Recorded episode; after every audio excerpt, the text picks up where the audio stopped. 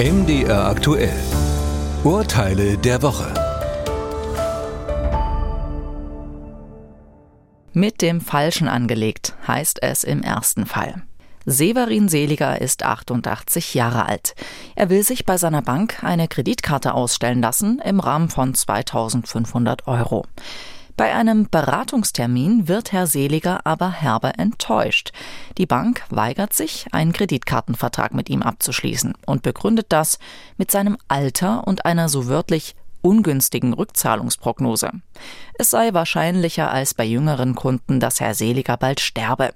In dem Fall sei es dem Kreditinstitut auch zu aufwendig, das Geld von den Erben eintreiben zu müssen. Was die Bank nicht weiß, Severin Seliger ist pensionierter Richter und kennt ganz genau seine Rechte. Daher scheut er auch nicht die Auseinandersetzung und wendet sich direkt an das Amtsgericht Kassel. Dort wird der Fall verhandelt mit folgendem Ergebnis. Eine ungünstige Rückzahlungsprognose ist kein sachlicher Ablehnungsgrund, sondern eine Altersdiskriminierung im Sinne des allgemeinen Gleichbehandlungsgesetzes.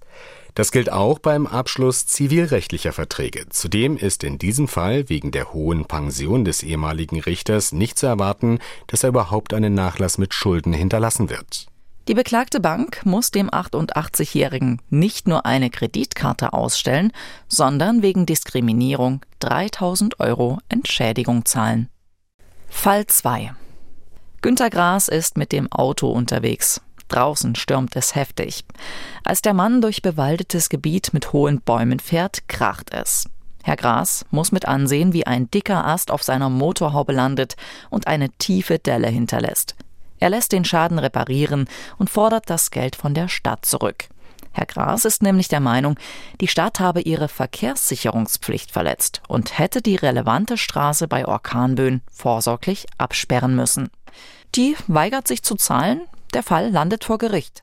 Das Oberlandesgericht Hamm erklärt dazu in zweiter Instanz im Berufungsverfahren. Der Umstand, dass gesunde Straßenbäume oder Teile davon bei orkanartigem Sturmgeschehen auf die Straße fallen und damit die Verkehrsteilnehmer gefährden können, begründet keine Verkehrssicherungspflicht des Straßenbaulastträgers, eine Straße vorsorglich zu sperren.